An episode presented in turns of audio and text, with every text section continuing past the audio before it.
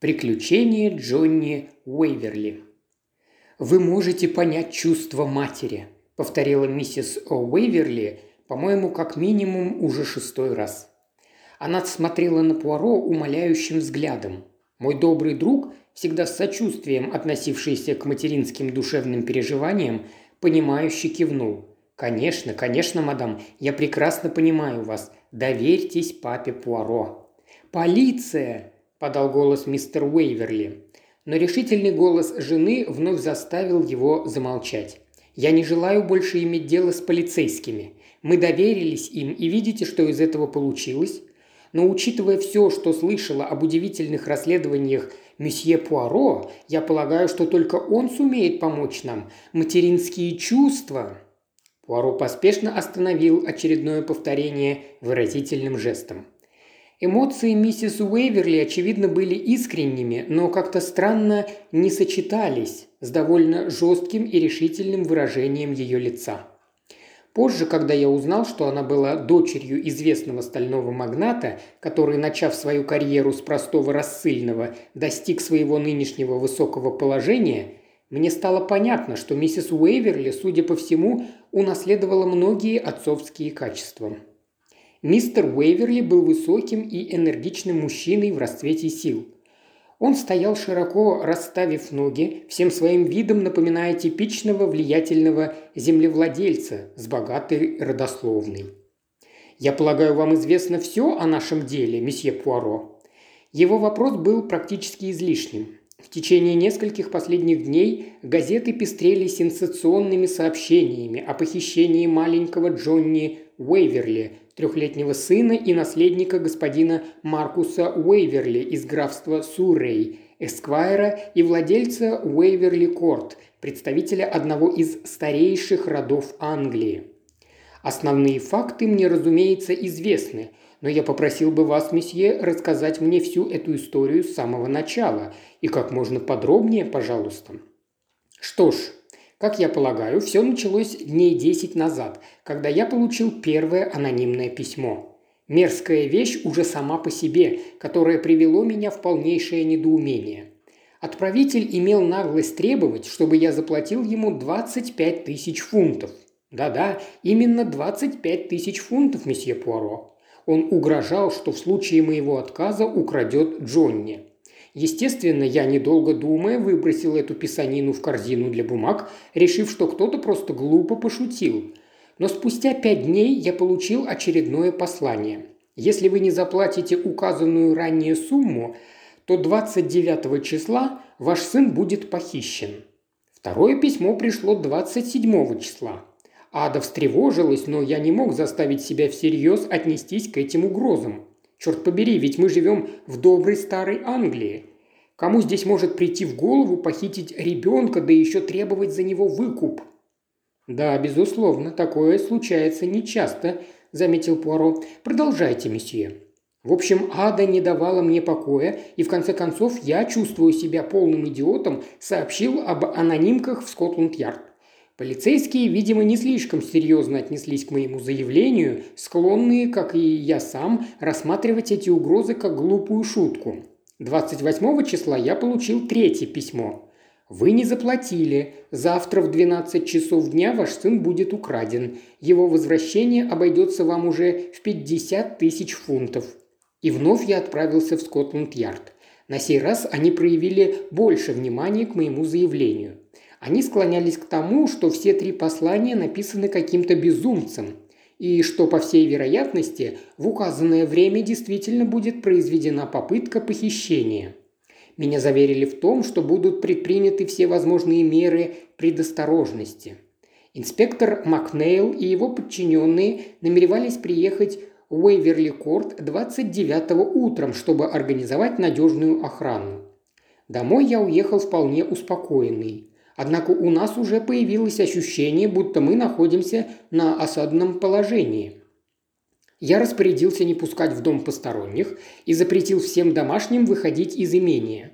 Вечер прошел спокойно, но на следующее утро моя жена почувствовала себя очень плохо, и я, обеспокоенный ее состоянием, послал за доктором Дейкерзом. Симптомы ее заболевания, казалось, привели его в замешательство. Он не решался высказать предположение, что ее чем-то отравили, но я понял, что думает он именно об этом. Он заверил меня, что такое отравление не представляет опасности для жизни, хотя его последствия могут сказываться еще пару дней. Вернувшись в свою комнату, я вздрогнул от неожиданности, с удивлением обнаружив приколотую к моей подушке записку.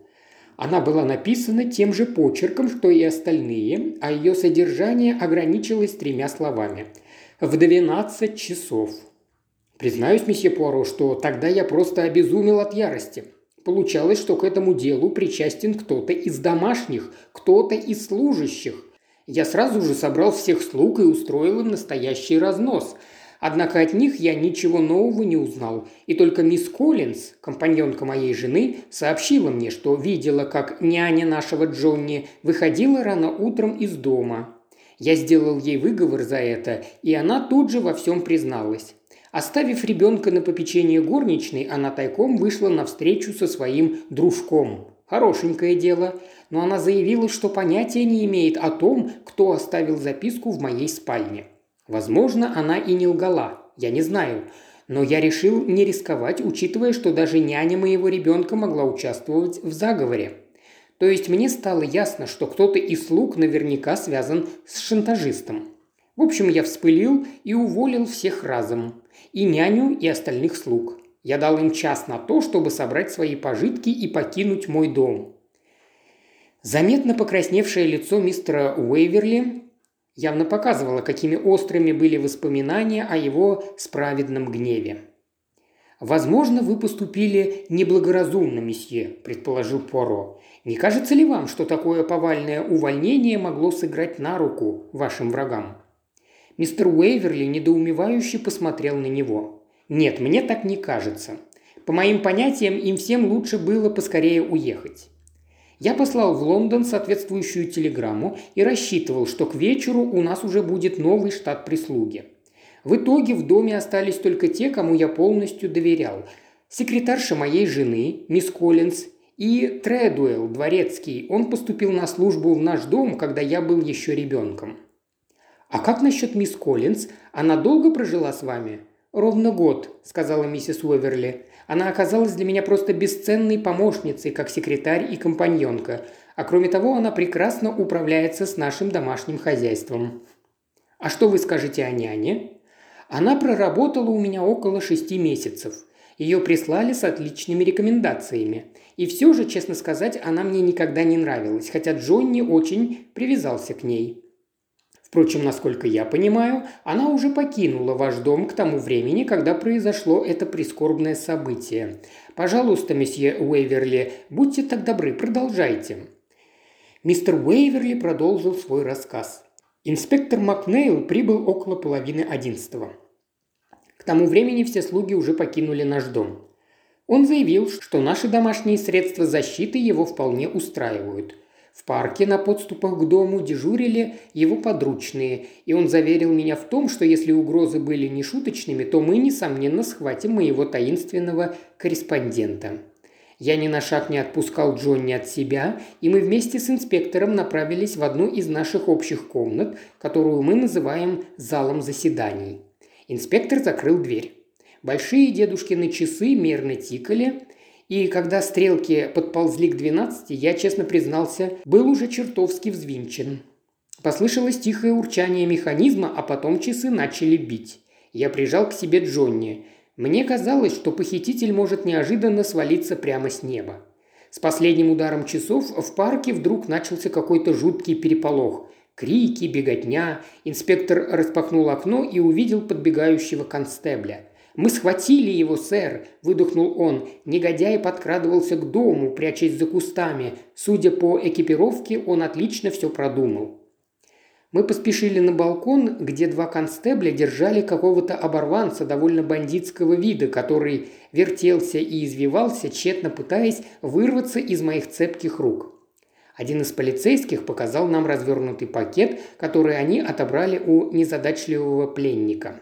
В нем была ватно-марлевая подушка и пузырек с хлороформом. Увидев это, я еще больше распалился. В пакете также оказалось адресованное мне послание. Я вскрыл конверт. Записка гласила «Вам придется заплатить выкуп. Ваш сын обойдется вам в 50 тысяч фунтов. Несмотря на все ваши предостережения, как я и предупреждал, похищение состоялось 29 числа. Я облегченно вздохнул и громко рассмеялся, но в этот самый момент послышался звук отъезжающей машины и чей-то крик. Я повернул голову. По аллее, по направлению к южным воротам, на бешеной скорости мчался длинный серый автомобиль. Сидевший за рулем мужчина что-то кричал, но не его крик заставил меня похолодеть от ужаса. Я заметил золотистые локоны Джонни. Мой ребенок сидел в той машине. Инспектор громко выругался. «Ребенок только что был здесь!» – воскликнул он, окидывая нас взглядом. «Все мы были на месте. Я, Тредуэлл, мисс Коллинз. Когда вы в последний раз видели его, мистер Уэйверли?» Я помолчал, вспоминая последние события. Когда констебль позвал нас, я выбежал из комнаты вслед за инспектором, совсем забыв о Джонни. И вдруг раздался звук, поразивший всех нас. Бой церковных часов донесся из деревни. Удивленно вскрикнув, инспектор вытащил свои часы. Они показывали ровно двенадцать. Не сговариваясь, мы все бросились в зал заседаний. На дедушкиных часах было десять минут первого. Должно быть, кто-то специально перевел стрелки, поскольку я никогда не замечал, чтобы они спешили или отставали. Эти часы всегда отличались исключительной точностью. Мистер Уэйверли замолчал. Пуаро усмехнулся в усы и поправил салфетку, случайно сдвинутую со своего места разволновавшимся отцом. «Таинственное и чудесное похищение. Славная загадка», – пробормотал Пуаро. «Я с удовольствием разгадаю ее. Честно говоря, все было спланировано просто восхитительно». Миссис Уэйверли укоризненно взглянула на него. «Но где же мой мальчик?» – со слезами в голосе сказала она. Пуаро поспешно спрятал улыбку и вновь нацепил на лицо маску глубочайшего сочувствия. «Он в безопасности, мадам. Ему никто не причинит вреда. Уверяю вас, эти злодеи относятся к нему с величайшей заботой. Они будут беречь его, как индейку, вернее, как курицу, несущую золотые яйца». «Месье Пуаро, я уверена, что у нас есть только один выход – заплатить выкуп. Сначала я решительно возражала, но теперь «Материнские чувства!» «О, простите, мы не дали месье закончить его рассказ», – поспешно воскликнул Пуаро. «По-моему, все остальное вы отлично знаете из газет», – заметил мистер Уэйверли. Конечно, инспектор Макнейл сразу же отправился обзванивать полицейские участки.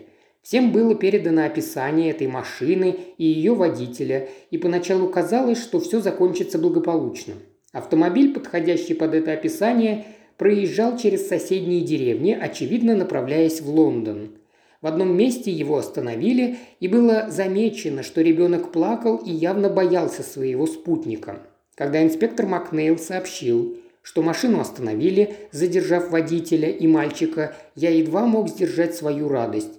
Ну а последствия вам известны. Этот мальчик оказался не нашим ребенком, а мужчина был вовсе не похитителем, а страстным автолюбителем, который к тому же обожал детей, и он просто решил порадовать прогулкой на машине малыша, игравшего на улицах Эденсуэла, того городка, что расположен милях в 15 от нас. Из-за ошибки полиции похитители успели замести следы. Если бы полицейские так упорно не преследовали этого автолюбителя, то, возможно, уже отыскали бы нашего мальчика.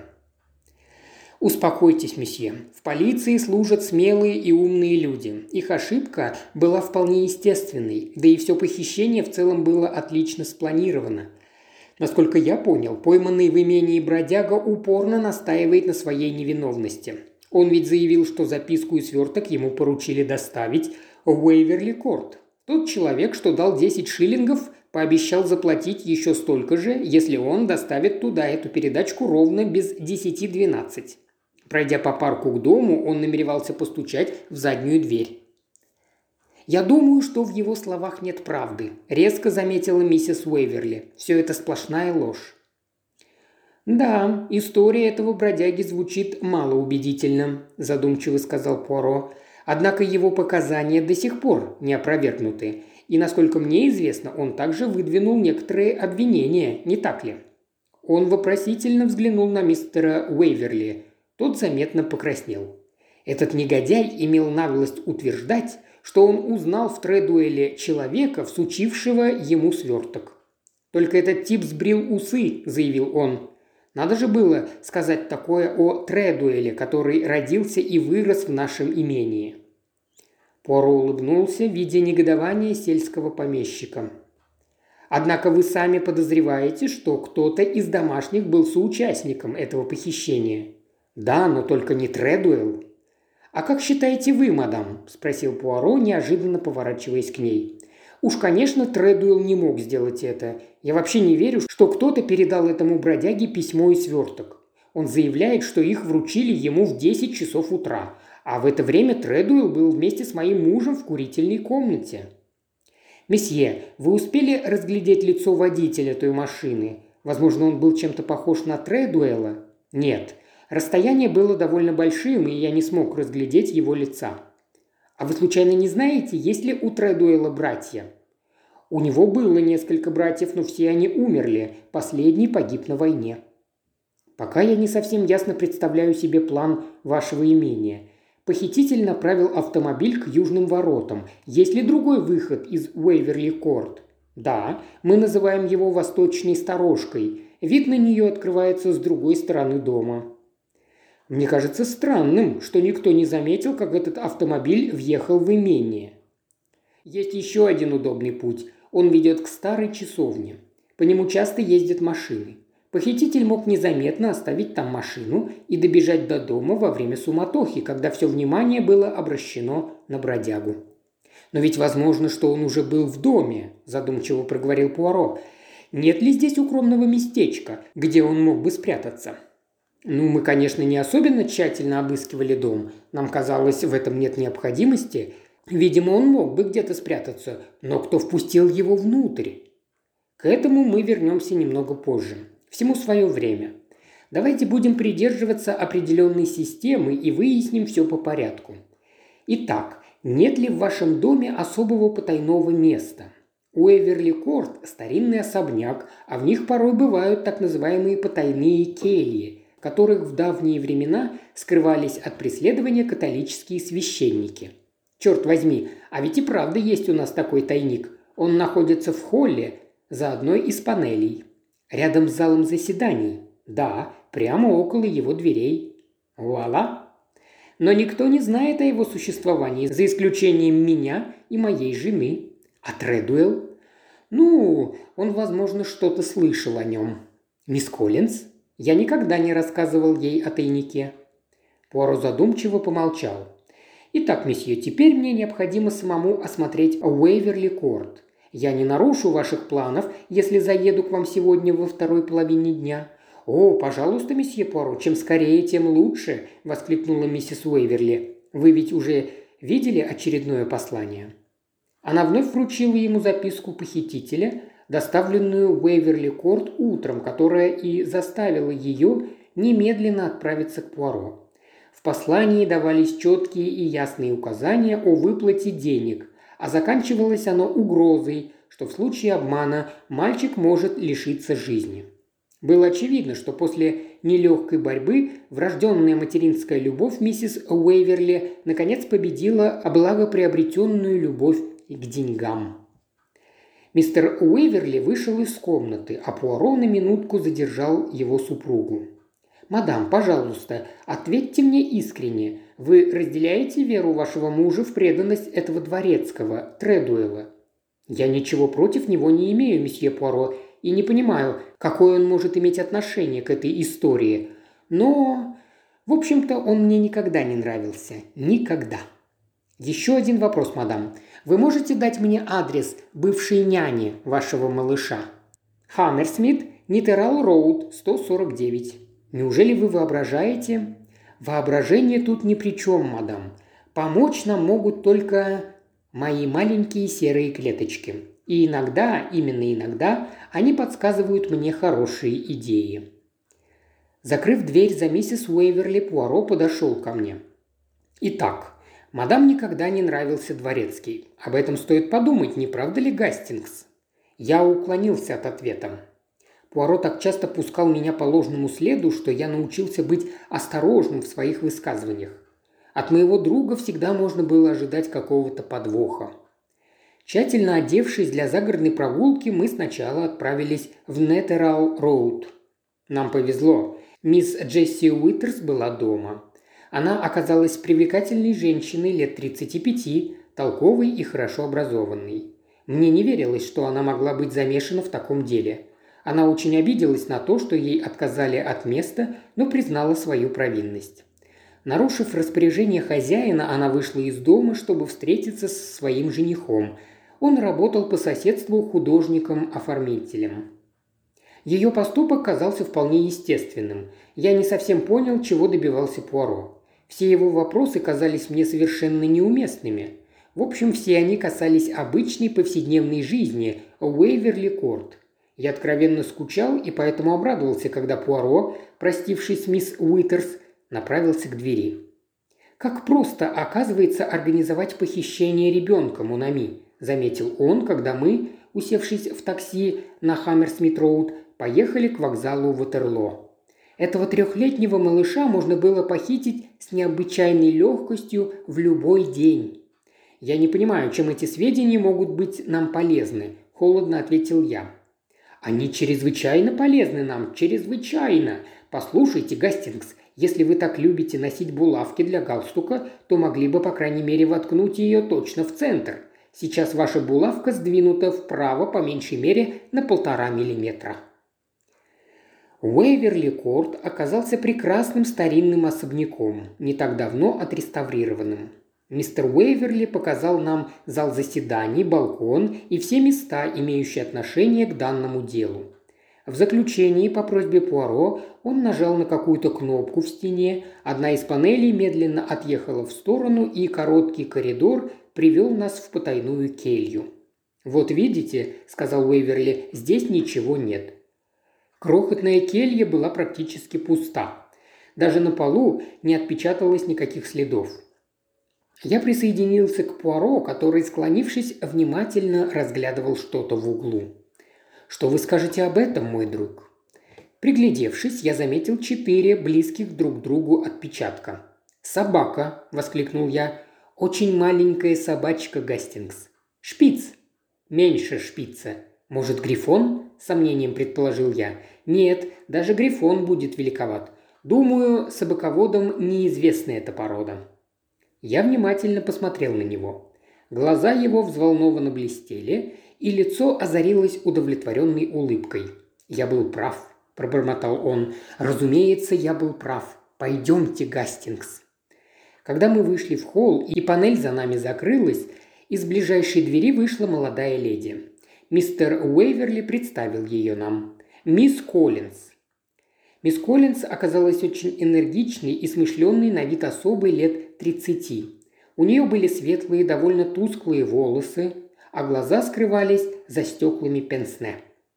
По просьбе Пуаро мы прошли в маленькую примыкающую к кухне столовую, и он подробно расспросил ее о всех слугах и особенно о Тредуэле. Она призналась, что недолюбливает дворецкого. «Слишком уж он важничает», – пояснила она. Затем они начали обсуждать ужин вечером 28 числа и выяснять, что именно ела тогда миссис Уэйверли.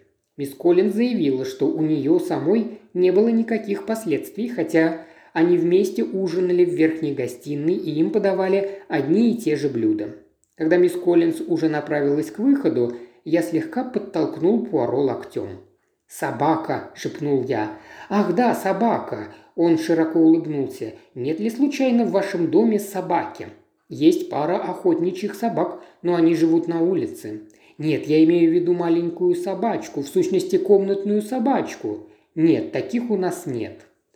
Пуаро позволил ей удалиться. Затем, нажав на кнопку звонка, он заметил мне. «Она лжет, это мадемуазель Коллинз. Впрочем, возможно, я поступил бы так же на ее месте. Ну что ж, черед дошел и до дворецкого. Тредуэлл явно, весьма уважительно относился к своей персоне. Его просто переполняло чувство собственного достоинства.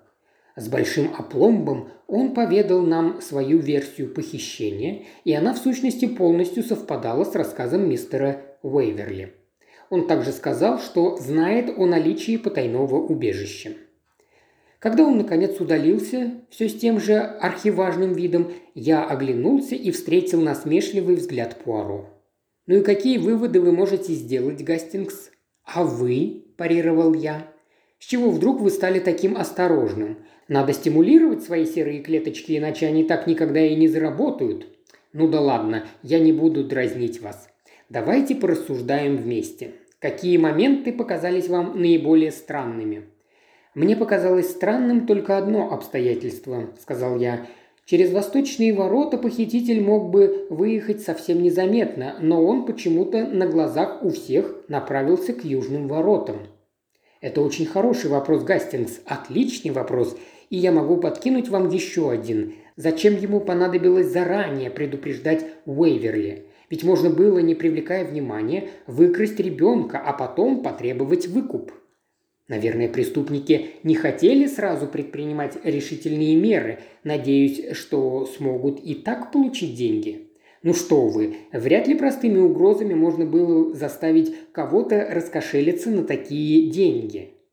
Но вспомните, возразил я, похищение было назначено на 12 часов, и того бродягу поймали как раз в то время, а его сообщник под шумок смог выбраться из своего укрытия и незаметно скрыться вместе с ребенком.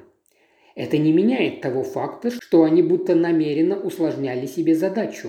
Если бы они не определили время или дату, то могли бы просто дождаться удобного момента и увезти ребенка на автомобиле, когда он гулял с няней. Да, да, возможно, сомнением признал я. В сущности, все похищение выглядит как отлично разыгранная комедия. Теперь давайте рассмотрим это дело с другой стороны. Все указывает на то, что в доме был некий сообщник. Во-первых, таинственное отравление миссис Уэйверли. Во-вторых, приколотая к подушке записка. А в-третьих, убежавшие на 10 минут вперед часы. Все это мог сделать только кто-то из домочадцев. И есть еще один дополнительный факт, который вы могли не заметить. В потайном убежище не было пыли, оно было тщательно выметено – Итак, в доме находилось четыре человека. Мы можем исключить няню, поскольку она не могла прибрать потайное убежище, хотя могла бы сделать три остальные вещи. Четыре человека – мистер и миссис Уэйверли, Дворецкий, Тредуэлл и мисс Коллинз. Рассмотрим сначала мисс Коллинз. Практически ее не в чем упрекнуть, хотя нам очень мало известно о ней.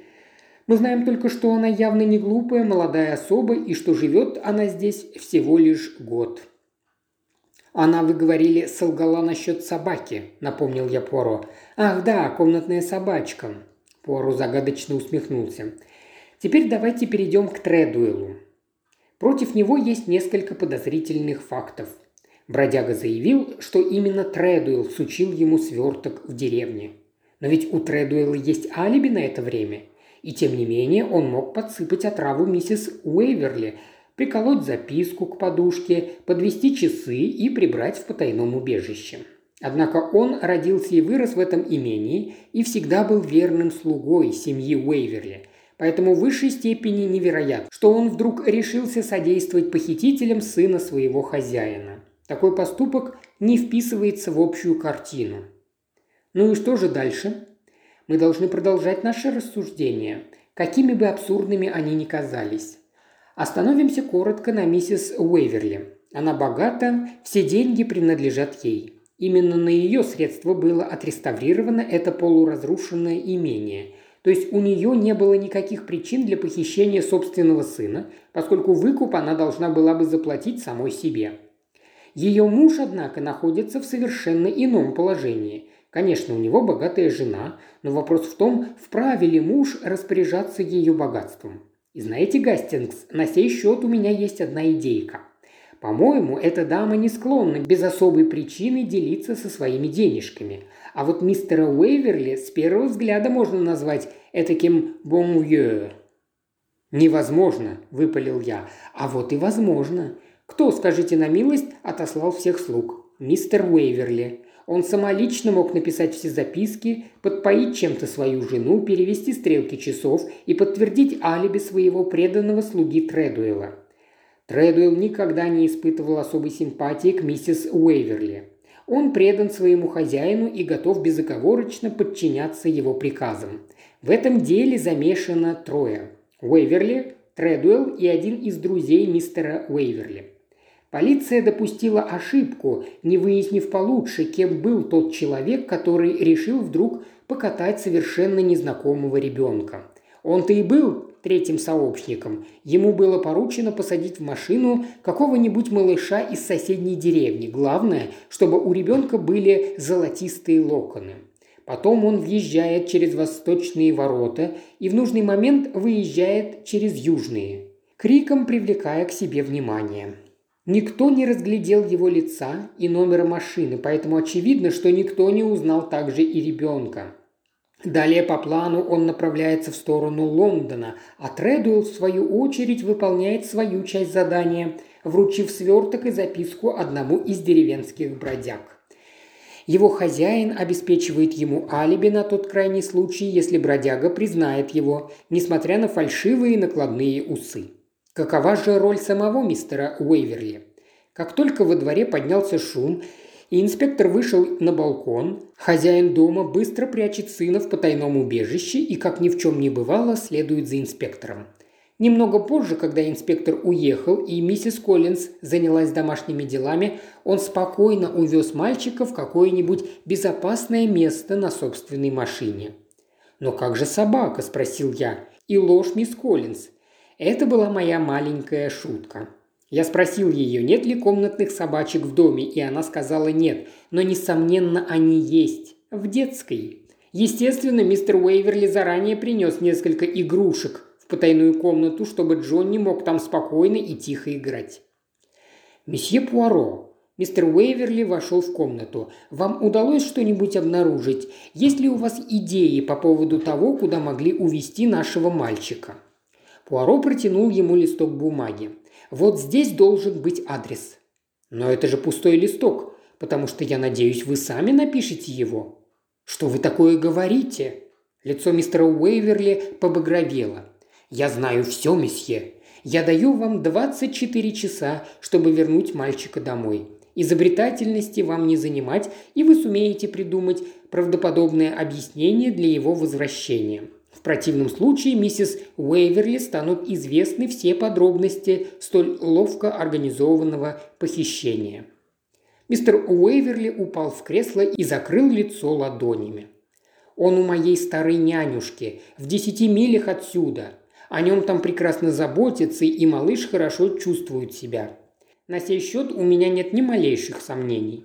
Если бы я не был уверен в том, что вы в сущности любящий отец – то никогда не дал бы вам спасительного шанса. Какой позор! Именно так. Вы принадлежите к старинному и почтенному роду. Не подвергайте его такой опасности в дальнейшем.